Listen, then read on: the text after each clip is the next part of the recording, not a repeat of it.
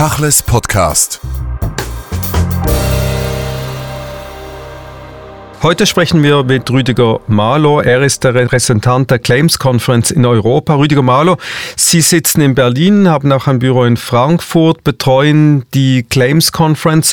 Die Claims Conference ist eine ganz wichtige Organisation für die Überlebenden des Holocaust, wenn es darum geht, Renten und Entschädigungen zu erhalten. Das klingt auf der einen Seite sehr bürokratisch, auf das möchte ich gar nicht eingehen, aber vor allem auf die Frage, wie definiert man eigentlich einen Holocaust-Überlebenden aus der Sicht der Claims?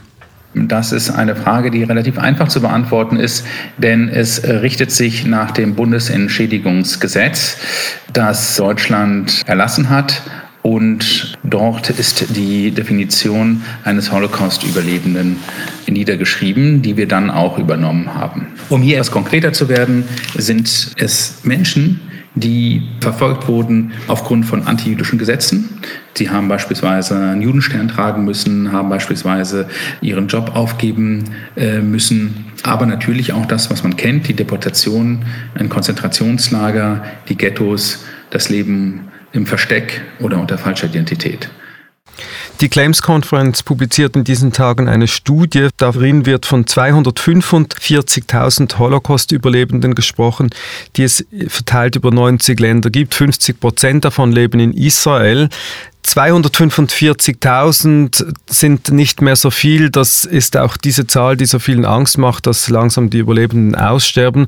Bevor wir aber zu diesem Punkt kommen, 52 1000 sind dann doch viel, wenn es darum geht, Entschädigungen und anderes zu bearbeiten. Was bedeutet das für Sie? Für mich oder für die Organisation bedeutet es vor allem zwei Dinge. Zunächst einmal die 245.000 Überlebenden, die wir heute haben, müssen einen würdigen Lebensabend bekommen und dafür müssen wir als Claims-Konferenz uns verantwortlich fühlen, gemeinsam mit der Bundesrepublik Deutschland. Und das bedeutet auf der einen Seite, dass es auch finanzielle Mittel geben muss, um das sicherzustellen, dass Überlebende einen Lebensabend in Würde erhalten. Das ist der erste Punkt. Sie haben angesprochen, ja, wir müssen natürlich auch der Tatsache entgegensehen, dass es immer weniger Überlebende geben wird. Und die Frage ist, was, was das bedeutet. Und das bedeutet äh, speziell für die Erinnerungsarbeit die Fragestellung nach, wie werden wir in Zukunft die Erinnerung an den Holocaust an die nächsten Generationen weitertragen können. Die Überlebenden haben zu einem sehr großen Teil Zeitzeugenschaft abgelegt. In verschiedenen Formaten. Sie waren an Schulen, an Universitäten, in Freundeskreisen, im Fernsehen und haben durch ihre Beschreibung ihres Schicksals sehr eindringlich an eine nicht-jüdische Bevölkerung in den Ländern, in denen sie gelebt haben, den, den Holocaust vermitteln können. Und das werden wir in, in Zukunft nicht mehr haben, und wir müssen, wir müssen uns die Gedanken stellen, wie, und wir Gedanken machen, wie wir die Übermittlung an die jüngeren Generationen hinbekommen. Wenn wir über die sprechen, die jetzt leben, die sind im Alter zwischen 77 und 100 Jahren im Wesentlichen. Das heißt, da sind noch, äh, ist ja auch eine ganze Gruppe dabei, die noch relativ äh, jung alt ist und noch Zeitzeugenschaft ablegt. Gerade in Amerika gibt es ja viele der Überlebenden, die in äh, den Holocaust-Museen auch Zeitzeugenschaft ablegen bei Schulklassen und so weiter. Das gehört dort zum fixen Programm. Wenn wir auf die nächsten Jahre blicken, Sie haben gesagt, Sie wollen diesen Menschen einen würdigen Lebensabend geben. Und da muss man auch unterscheiden. Es gibt äh, solche, die wirklich sozial Bedürftige sind, schon seit vielen Jahrzehnten, die wirklich auf euch angewiesen sind und denen ihr eigentlich ein Leben ermöglicht. Und wenn wir über diese Gruppe sprechen, wie groß ist diese Gruppe? Macht die die Mehrheit aus oder ist das eher die Minderheit? Die Claims-Konferenz hat neben ihren Entschädigungsprogrammen das weltweit größte häusliche Fürsorgeprogramme für Überlebende errichtet und aufgebaut. Und da drin befinden sich circa 100.000 Überlebende, die von der Claims-Konferenz betreut werden. Und die werden betreut nach den Kriterien, dass sie in einer finanziellen Notlage sind und selbstverständlich, dass sie es nicht mehr schaffen, aus sich heraus und ohne Hilfe ein selbstbestimmtes Leben zu führen. Das bedeutet, sie brauchen dann Hilfe. Sie brauchen Hilfe entweder beim Anziehen, bei Einkäufen machen, ähm, medizinische Hilfe, Transporthilfe und so weiter und so fort, um einige Beispiele zu nennen. Und da hilft die Claims-Konferenz jedem Überlebenden, der in dieser Situation ist. Die Claims-Konferenz hat rund 300 Stellen weltweit, Agenturen, die eben diese Menschen betreuen. Das ist eine Wohlfahrtsarbeit, die tagtäglich geschehen muss. Wie würden Sie sagen, ist die Situation und die Regelung für die Überlebenden, ist das alles sehr zufriedenstellend? Habt ihr genügend Mittel bekommen in den letzten Jahrzehnten für eure wichtige Arbeit? Oder gibt es Punkte, wo ihr einfach sagt, ah, da müssten wir nachbessern, da hätten wir noch dies oder das tun müssen? Ich denke, vom ähm, Grundprinzip her ist die Situation die folgende. Wir bekommen beträchtliche Mittel, um Überlebenden zu helfen, die wir auch dafür einsetzen. Was aber nicht zurzeit der Fall ist, ist, dass alle Überlebenden die Hilfe benötigen, auch die Hilfe bekommen, auch im Umfang, in dem sie gebraucht wird. Und das ist eines der wesentlichen Verhandlungspunkte, die wir mit der deutschen Regierung auch in diesem Jahr besprechen werden. In Kurzform, ja, es gibt viele Mittel, aber sie reichen nicht aus, um den gesamten Bedarf abzudecken. 95 Prozent der ähm, Überlebenden, die jetzt leben, sind geboren in den Jahren 1928 bis 1946. Ihr nennt die Child Survivors, also die Jugendlichen oder Kinder oder auch solche, die unmittelbar nach dem Krieg geboren worden sind. Was bedeutet das für euch im Umgang? Gibt es da einen Unterschied mit den überlebenden Gruppen, die älteren Jahrgangs sind? Heute nicht. In der Vergangenheit, in der weitere Vergangenheit, hatte man angenommen, dass Kinder, die den Holocaust überlebt haben, ihr Schicksal wesentlich besser verarbeiten können, weil sie ja Kinder gewesen sind. Weil Kinder sich sozusagen dann nicht mehr an alles erinnern können. Das war eine, eine Argumentation. Das ist natürlich nicht der Fall.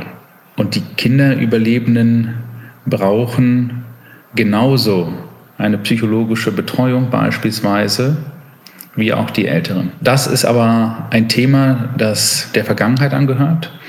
Und wir haben vor einigen Jahren auch nochmal mit der Bundesrepublik Deutschland verhandelt, um speziell eine Zahlung für die Überlebenden der Shoah zu erhalten, die zu dem Zeitpunkt des Überlebens Kinder gewesen sind, also Kinderüberlebende. Nun, es gibt eine ganz andere Gruppe, nämlich die Kinder der Überlebenden.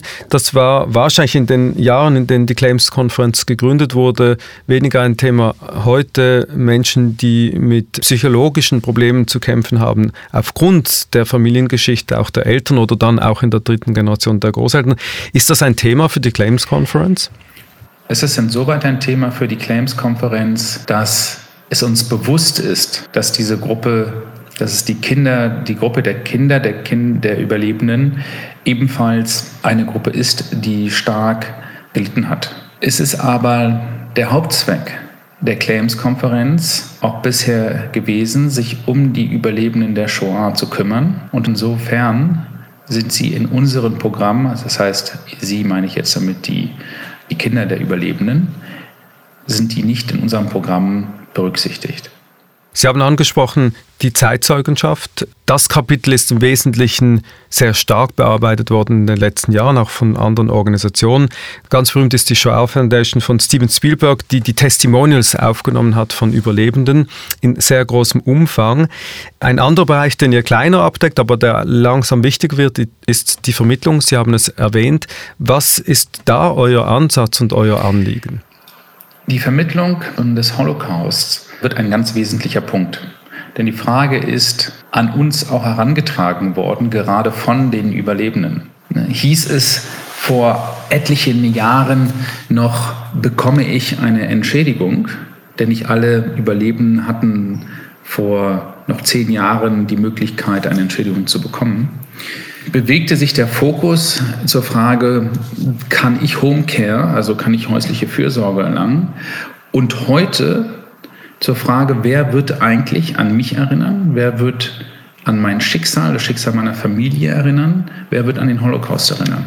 Und hierzu brauchen wir eine starke jüdische Organisation, eine internationale starke jüdische Organisation, die sich dieses Thema annehmen kann, mit einer entsprechenden Expertise. Die Claims-Konferenz hat also schon vor über 25 Jahren ähm, angefangen, sich dem Thema zu widmen.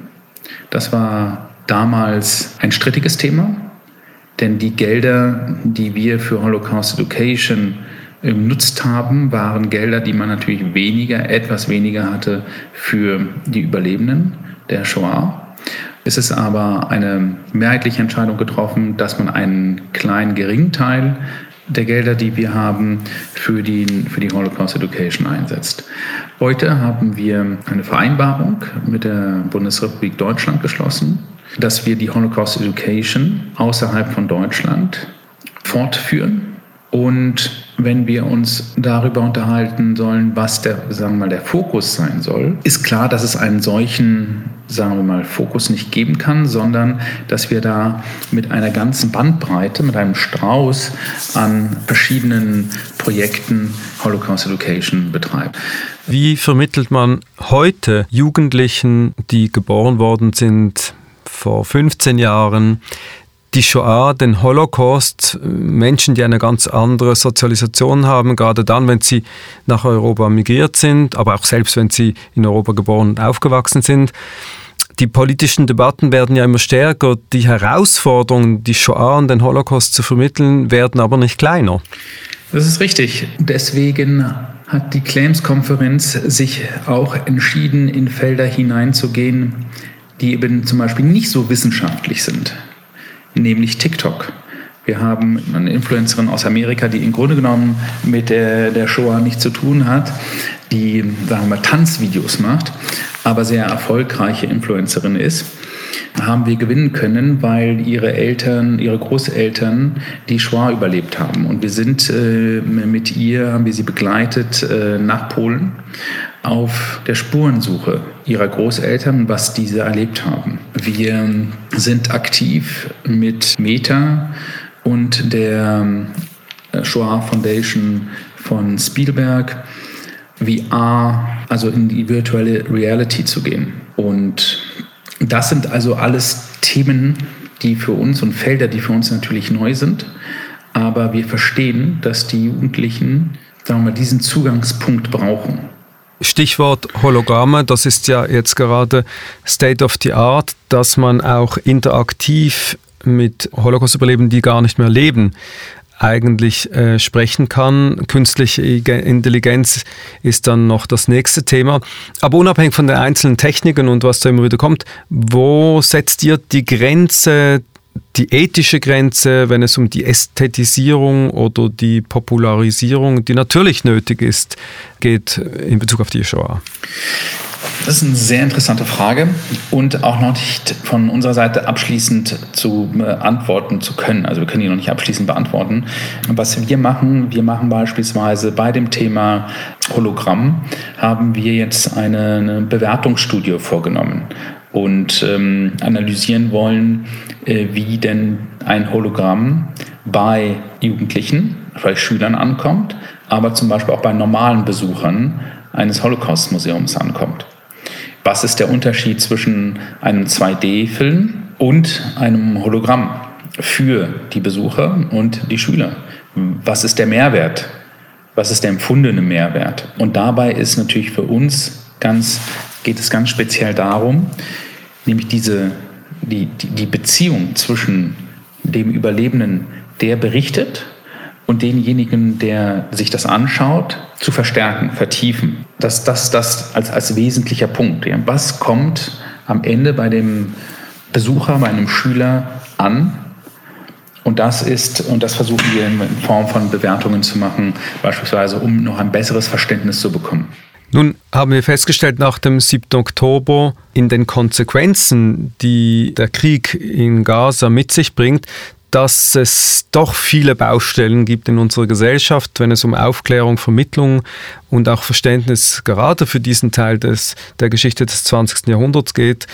Wie haben Sie das empfunden, die Reaktion weltweit? Man hatte so den Eindruck, dass diese jahrelange Aufbauvermittlungsarbeit, die wir bis jetzt betrieben haben oder viele betrieben haben, dass die irgendwie am 7. Oktober nicht mehr da war. Und ohne dass wir jetzt das vertiefen, aber die Nachhaltigkeit dieser Vermittlungsarbeit ist ja in sich selbst sehr schwierig, weil die Generationen so schnell wechseln. Wie kann man damit umgehen oder was sind Ihre Lehren eigentlich im Nachgang zum 7. Oktober, wenn es um diese Vermittlungsarbeit geht? Der 7. Oktober hat nicht nur für die Holocaust Education, aber für Demokratie und Menschenrechte, für Programme, die das sagen wir, vermitteln wollen, letztendlich die Augen geöffnet und im Grunde genommen gezeigt, wo wir heute stehen. Und ich denke, dass es nur ganz wenig Personen gibt, die nicht überrascht gewesen sind. Gerade in der westlichen Welt, in der wir viel Holocaust Education haben im Vergleich zu anderen Teilen der Welt, in der wir viel Demokratiebildung oder Menschenrechtsbildung haben, haben wir gemerkt, dass das bei einem größeren Teil als erwartet nicht ankommt. Und hier müssen die Programme nochmal auf den Prüfstand gestellt werden. Das ist das, was ich, was ich jetzt sagen kann. Ich kann aber nicht mit Genauigkeit sagen, woran das liegt. Äh, es hat natürlich was mit äh, sozialen Medien zu tun. Es hat natürlich etwas zu tun, dass wir sozusagen sehr stark auf die Faktenvermittlung geachtet haben, die anscheinend bei einem Großteil der Bevölkerung und auch der Jugendlichen wohl nicht so aufgenommen wird, wie man es angenommen hätte. Ja, dass äh, es alternative Fakten daneben gestellt werden, äh, dass die Glaubwürdigkeit der Fakten, die vermittelt werden, in Frage gestellt werden. Um, das geht alles. Ich meine, das haben wir bereits angefangen zu sehen in den Studien, die die Claims-Konferenz über Holocaust Awareness and Knowledge, also über das Wissen des Holocausts in den letzten Jahren in einigen Ländern gemacht haben, haben wir gesehen, dass bei den Millennials zu zwischen 15 und 25 Prozent Personen nicht mehr etwas mit dem Begriff entweder Holocaust oder Auschwitz anfangen konnten, den wir auch nie gehört haben. Da stellt sich natürlich die Frage, kann die Zivilgesellschaft, Organisationen wie die Claims, aber auch viele, viele anderen, die sich das Thema zur Aufgabe gemacht haben, können die das überhaupt bewältigen oder muss man sicherstellen, dass im Schulunterricht sozusagen im Curriculum für Kinder und Jugendliche das Thema obligatorisch abgehandelt wird? Also wir als Organisation, als eine Teilorganisation, wir können es halt nur zuführen. Wir haben jetzt nicht die Möglichkeit, sagen wir, in ein gesamtes Bildungssystem einzugreifen. Wir sind Teil davon, aber wir sind, ähm, wir können, wir können da nicht in Vollständigkeit dieses Bildungssystem, sagen wir so, so abändern. Ich denke, dass in einigen Ländern es ja auch obligatorisch ist, über den Holocaust zu berichten. In vielen ist es etwas weiter gefasst. Da geht es nur um die Zeit 33 bis 45. Was aber dort vermittelt wird, ob Holocaust oder ob etwas anderes, ist dann dem Lehrer freigestellt. Ich denke, zu dem Bildungsaspekt kommt ein weiterer Aspekt hinzu. Und ich denke, der ist ebenfalls ganz wichtig, weil Sie ja auch Zivilgesellschaft angesprochen haben.